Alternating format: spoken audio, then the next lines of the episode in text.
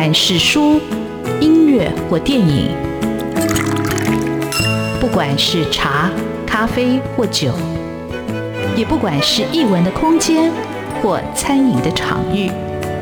文化无所不在。台湾新风景，让我们重新发现生活里的文化。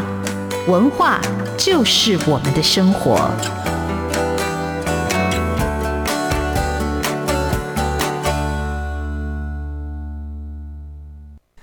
台湾新风景，我是主持人廖志峰。文学艺术丰富了我们的视野，滋润了我们的心灵，而文化就是我们的生活。各位听众朋友，大家好，今天为各位听众朋友邀请到的来宾是雄狮美术的总编辑李伯黎。那在介绍玻璃之前，那我先跟听众朋友分享，那雄狮美术在我年轻的生涯里头。哦，它开启了一个美育的美学的一个天空哦。那这个杂志或者个出版社历史非常悠久，那它提供了很多重要的一个艺术的一个讯息，或者很多的艺术家或者作家在这个杂志在出版社写书，它让很多的年轻的读者有了对美、对艺术、艺术哲学的一种认识哈，或者之后也可能改变他们的一个路径。那雄狮美术在一九七一年创立，到今年已经有五十年了。那这五十年是一条漫长的道路，而且是非常呃辛苦的人文艺术的道路。那到底这五十年来这一路的风景是怎么样走过来，或者怎么样开创的？我们今天就请呃雄狮美术的总编辑李伯黎来为各位听众朋友介绍。我觉得他是台湾嗯当代最重要的。艺术人文的一个出版社的代表，呃，玻璃好，哎，志峰你好，各位听众朋友大家好，好，玻璃，你先跟大家简单介绍一下你自己，你的名字哈。那我当然知道你叫李玻璃，那你之前的学习跟你后来怎么样进入到这一行哈？你让听众朋友来了解一下你的背景。好，呃，我的名字是李伯黎，黎就是这个巴黎的黎啊，因为我是在巴黎出生的。啊，这个缘由可以说到从事美术的发行人李贤文先生啊，就是我的父亲。呃，我父母在结婚之后，呃、啊，短暂去巴黎游学了两年。啊，我就是在那个时候在巴黎出生的。他们去巴黎啊游学之前，其实雄狮美术就已经创立了，在一九七一年。然后我们的这个家族的母企业就是雄狮文具啊，就是大家可能小时候都有用过的水彩啊、蜡笔啊，这个文具的制造商。可是我父亲在年轻的时候，他就很喜欢写生，很喜欢画画啊。师大附中的写生会这个著名的社团啊，也是由我父亲当时在师大附中时期所创立的啊。后来的这些社员呢，包括也是现在文艺界蛮多有名的人士啊，也都是参加过这个写生会啊，包括西松，包括李干朗等等。所以我父亲自小就喜欢画画，可是他生在一个文具这个。产业的家庭啊，我的爷爷、我的阿公呢，其实不希望他走画画这条路，呃，所以他是强迫他这个大学一定要去读理工哦，所以我父亲那时候是读呃数学系毕业的，可是他一直忘不了这一个艺术相关的工作，所以他当时就跟我的爷爷提议说啊、想要办一个美术的杂志啊、可以当做这个雄狮文具的一个宣传。啊，因为可以赠送给跟文具息息相关的这些啊小学美术老师，可以借此来宣传雄狮文具的啊这些产品等等。然后那时候我爷爷就欣然接受了，所以这是一个雄狮美术这个杂志的一个开端。啊，刚开始的时候啊，我父亲就是纯粹抱着说，当时台湾是一个所谓的文化沙漠啊，大家喜欢艺术者，并没有办法。像现在网络时代，随处可得这些艺术国外的资讯啊，当时只能靠着这些纸本的传播啊，所以雄狮美术是当时啊台湾第一本啊这个艺术的专业的期刊啊，当时有志于啊艺术学习者或者是艺术爱好者啊，其实不只是台湾，甚至包括香港啊，包括中国大陆啊，雄狮美术在早期也都是他们获取这些资讯的重要的来源。然后我父亲在巴黎游学这段时间，也结识了蛮多圈内的好友。啊，这些好友后来甚至也是陆续曾经加入过雄狮，啊，担任过编辑、主编等等的职务。啊，包括刚刚提过的这个西松老师，啊，包括蒋勋，啊，都曾经当过啊雄狮美术的主编。所以，一九七一年雄狮美术创刊，一直到一九九六年停刊，二十五年的时间，可以说是七零年代、八零年代台湾的这个艺术发展啊，雄狮扮演着一个蛮重要的一个角色啊。期间除了办杂志以外，啊，也办过了很多的这个活动啊，譬如说比较出名的就是办了十几届的雄狮美术新人奖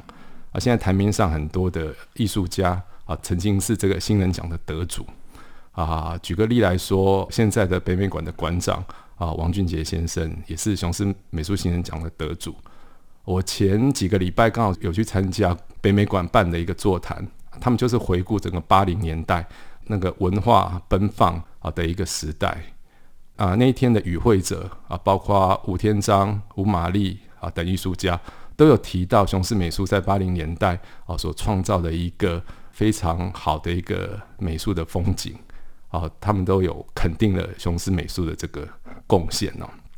可是啊，这个杂志做了二十五年，我父亲也就是雄狮美术发行人李贤文啊，常被问到的一件事就是说，为什么在一九九六年啊，那个时候其实台湾经济还不错啊，股市甚至上万点的这个时代，他却毅然决然要把雄狮这个月刊停掉了呢？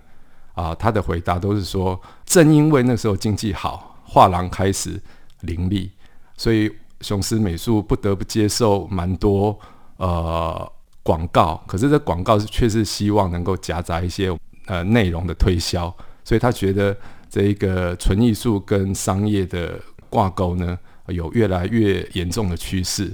觉得他很多事情不是他能够做主、能够决定的啊。这个时代的潮流就是这样。所以当时在一九九六年，也就是我啊、这个大三的时候，就把这个月刊停住了。所以月刊对我来说，其实啊、直接的接触并不是那么的多啊、我只曾经在呃大学时代啊、负责过一个专栏，因为我是念东海大学啊，那个时候就是上这个蒋勋老师的课啊，就跟蒋勋老师合作了一个专栏，介绍当时大学生的一些。呃，艺坛的动态啊，他们的毕业展啊，他们的一些啊年轻的作品等等，所以我跟这个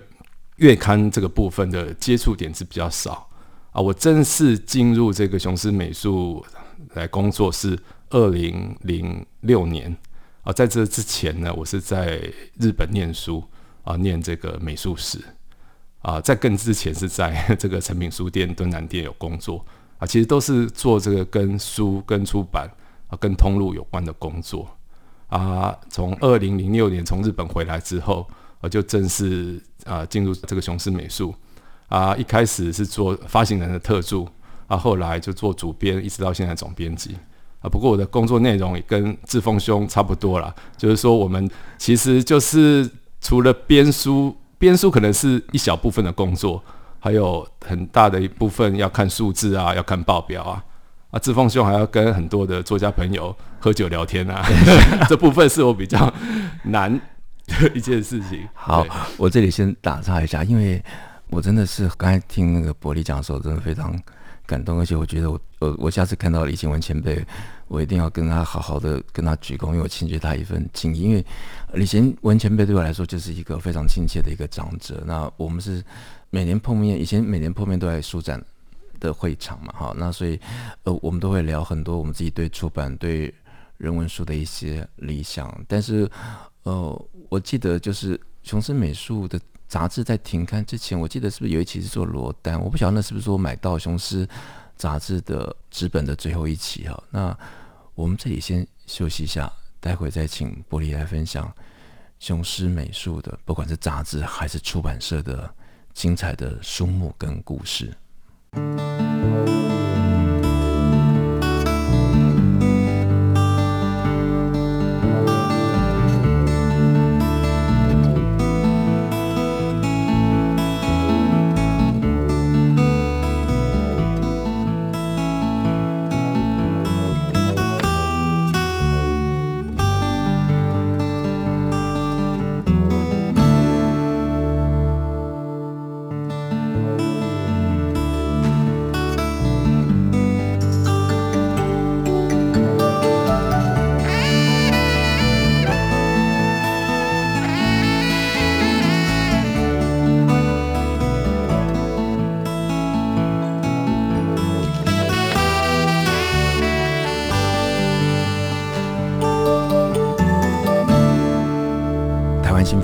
现场为各位听众朋友邀请到的是雄狮美术总编辑李伯璃。那伯璃在上一个阶段的一个分享，其实才刚刚开始，因为雄狮美术以杂这部分二十五年，但是我个人的理解，这二十五年这个雄狮月刊哈，它的一个经历的一个主题跟风格也很不一样，就不同的总编辑又注入了不同的一个精神，带入不同的一个色彩。那我记得他最早的那个开本是比较小的哈，那后来就比较大的。那我也是第一次知道说李新文前辈要停掉这个杂志，是因为他不想他的。杂志里头有太多商业的一个植入，那我觉得这样的一个情怀，哦，真的是让人呃非常的感动。那刚才伯礼有特别提到，呃，雄狮美术新人奖栽培了很多台湾新生代的一个艺术家，其中一位接了台北市立美术馆的馆长叫王俊杰。那王俊杰馆长在我们稍后的节目，我也请他来分享哈。那我们请玻璃再就这一段再来补充哈，就杂志这个精彩的故事。呃，杂志二十五年的历史啊、这个故事实在是很多了。就像志峰刚刚讲的，其实不同的啊、时期有不同的主编，然后不同的主编就为这个杂志注入不同的色彩，有不同的灵魂哦。举例来说，我们知道蒋勋老师，他其实除了文学以外，艺术以外，他是多方涉猎的一个全才型的啊，艺评人也好，艺术家也好。呃，他在担任雄狮美术主编的那段期间，啊，那段期间的雄狮美术其实就是百花齐放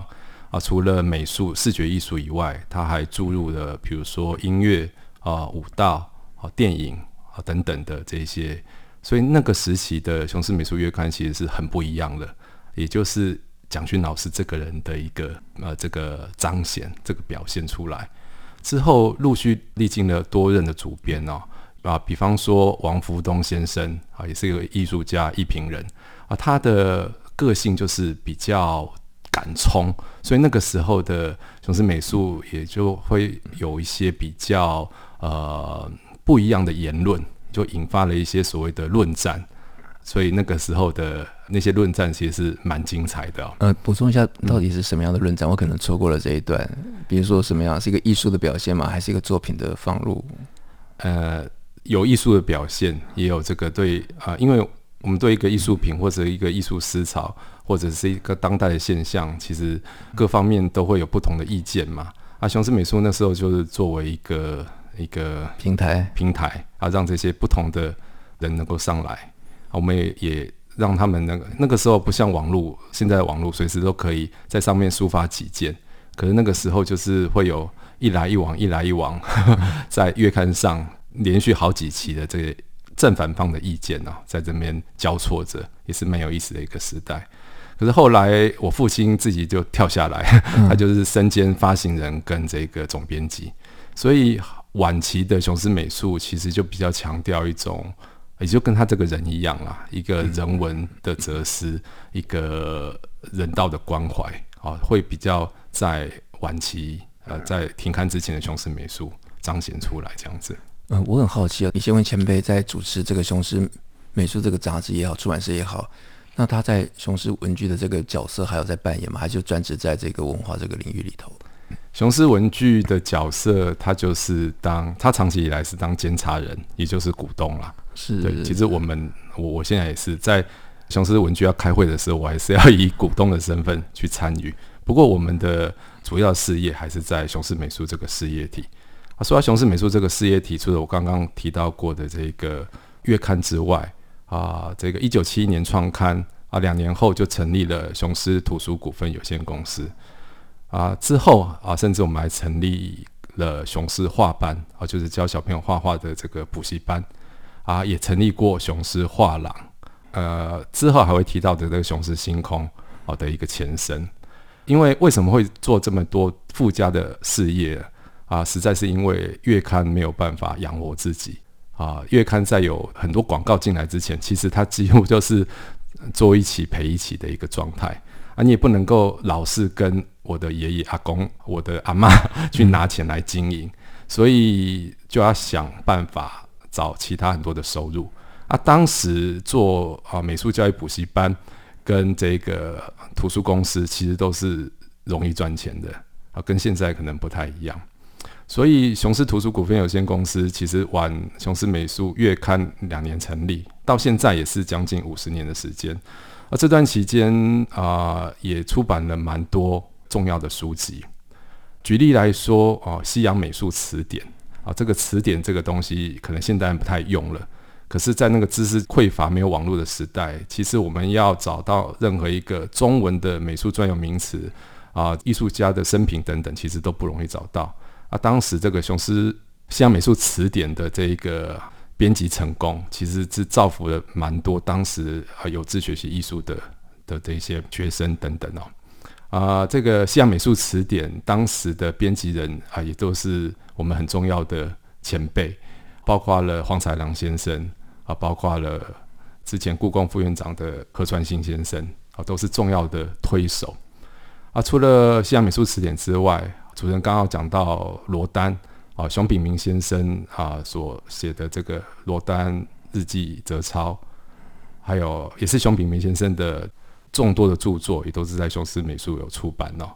啊，其他包括啊这个李林灿先生的《中国美术史稿》、《艺术欣赏与人生》啊等等这些经典书籍，真的就是支撑雄狮美术这五十年来的一个精进的命脉。啊，怎么讲呢？我们其实有很多的这个畅销书啊，长销书就是说，它一年可能卖个卖不到很多，可是几百本、几百本，甚至上千本，它是固定、固定数十年如一日的这个销量。那比如说哪些书是畅销我刚刚提到这些书都是。呃，那美的城市，我记得是大学的时候就买的，嗯、所以它到现在也还在销售。嗯、对，这一本蒋勋老师的《美的城市》也是非常非常重要的经典书籍。就是没有这些书的话，啊，雄狮美术可能很难支撑到现在，尤其是在现在大家越来越不看书的这个时代。好，刚才玻璃在讲雄狮的出版品里头，呃，其实我对雄狮真正的印象，真的还是从书开始了，因为呃，终究还是呃一个文学院的，然后对喜欢文字阅读的哈，那对艺术其实是有太。培养好，但就是相对来说是很欠缺的。但是我觉得雄狮雄狮美术出的这些书，它里头的很多书，它的文章就是，呃，就经过很多年之后再重读，我觉得就好像你第一次读的时候那样。我觉得它给你一个一种精神充满那种洗礼，跟那种看见艺术那扇门的那种感觉哈。那我记得我看过的，我一直当成创作书啊，那本就是罗丹。艺术摘抄，那为什么这本书会当成我的床头书？我这里先休息一下，我待会再来讲这本书到底它的精彩在哪里。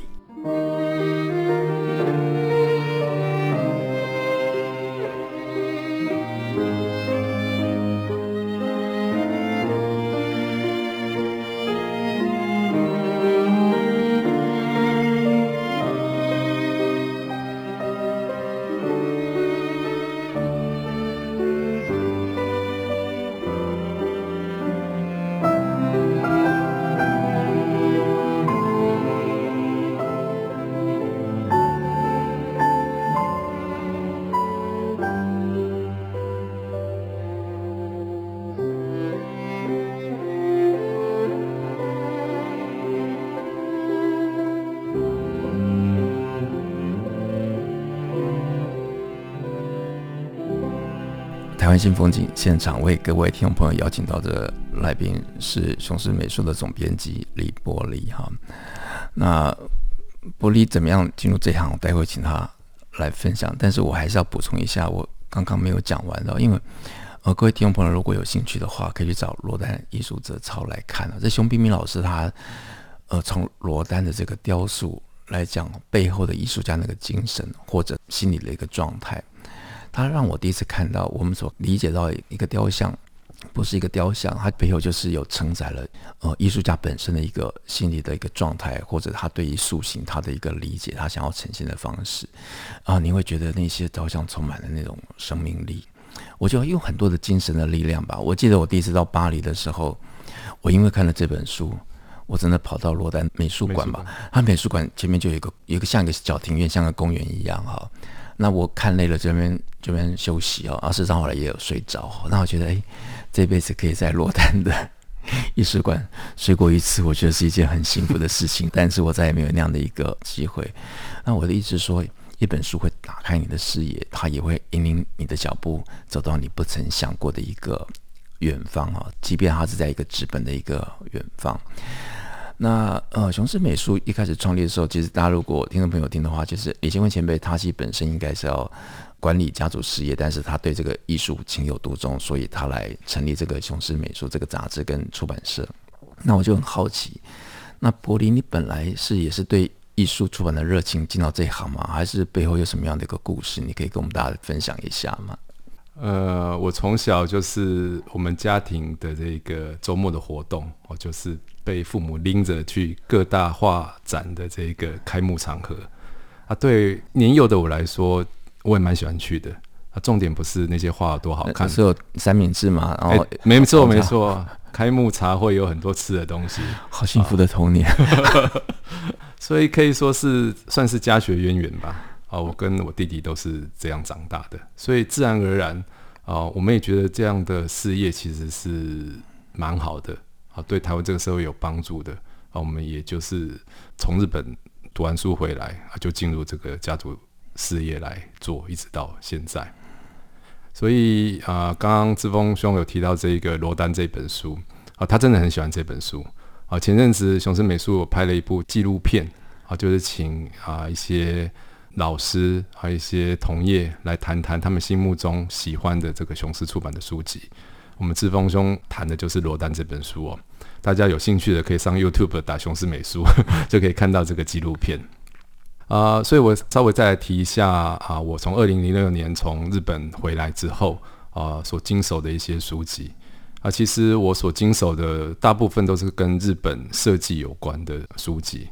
啊，因为我个人也兼做一些翻译啊，所以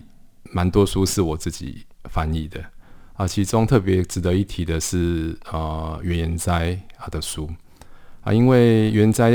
现在在台湾所出版的这些代表作里面啊，有好几本都是雄狮美术出版的啊，其中包括了原研哉的设计啊，欲望的教育，还有这个 Sato，这个就是一本啊，竹尾这家纸厂的一个展览的一个专书哦，啊，这些书都销路都是蛮好的。啊，个人跟原研哉的一个呃，也是蛮机缘巧合啊。他的书啊，经过我翻译之后，也得到了原研哉的这个肯定啊。他蛮多书，甚至已经在大陆出版过的啊，他也是希望我重新翻译过啊，再在台湾来出版哦。啊，我个人跟他的相处里面也蛮佩服他啊的一些观念啊。其实他已经超越了一个单纯的平面设计师的一个。角色啊，他更常做的是一个策展人的角色。他策的展呢，不只是策展而已，而是他把一些他们日本国内的一些相关产业啊，能够透过这个展览把它串联起来，为啊日本的一些未来的擘画啊，能够擘画出一些远景出来哦。啊，他在《欲望教育》这本书里面就提到蛮多这样的观念。啊，所谓的欲望的教育呢，他提到就是说，他希望能在啊日本的国民的心底下，把这一个对于美学的这个欲望呢，对于美学的这个基础，能够种到他们的心里面啊，之后才能够长出美好的果实啊。所以他一直是在这一个呃，不管是设计也好，不管是这一些视觉传达也好啊，他都是。不断的努力，借由各样的展览、各样的著作来推广他自己的理念呢、哦。现在他的影响力其实已经超过日本了，很多啊，中国大陆啊，台湾也很多他的粉丝、他的读者的，存在。好，我先打岔一下，因为其实我一直就是雄狮的一个不能说支持者，但就是雄狮出的书，我都不会去错过。那刚才玻璃讲的那原因，在，他讲的每本书，我如果没有记错的话，我应该每本都有买。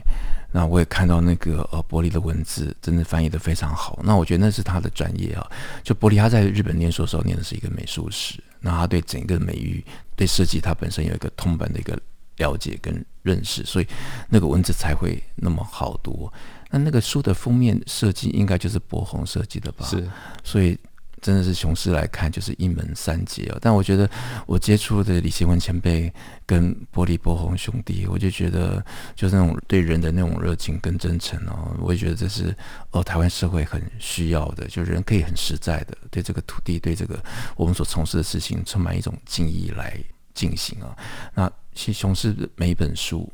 事实上都没有浪费的，我觉得他就是会标出一种态度，是你。应该要去知道的，他也提供一种美学的心智。那雄狮美术除了这些书以外，哈，就是还有什么样的特别的书？刚好在剩下几分钟里头，也可以让阿波里来介绍一下，还有什么精彩的书，听众朋友不要错过的。呃，雄狮出过六十本的这个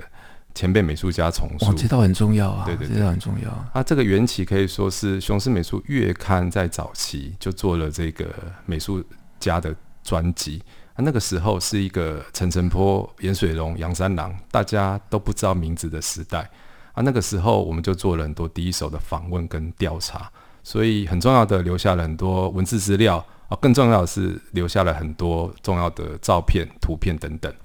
啊。那些图片都是本色重要的资产，所以在我们出版后来出版这些啊美术家传记丛书的时候呢，这些照片都派上了用场。所以这六十本的美术家传记丛书，也是对于啊现在这个时代，尤其是呃美术家再度被呃像最近黄土水的重要作品《甘露水》被发现了嘛，所以黄土水的相关著作又需要被研究。所以我觉得这一套书哦、呃，对于喜欢台湾美术的这些朋友们啊、都可以好好的去读一读。好，那今天由于时间的关系，没办法让玻璃分享的更多，但是我们还是会再请他来上我们节目继续补充。那我在这个访谈的过程里头，呃，我其实一个聆听者，我可以认识到一个。杂志一个出版社背后的故事，它充满了一种人文的关怀，然后那种真诚的出发，也希望带给所有的读者朋友有一个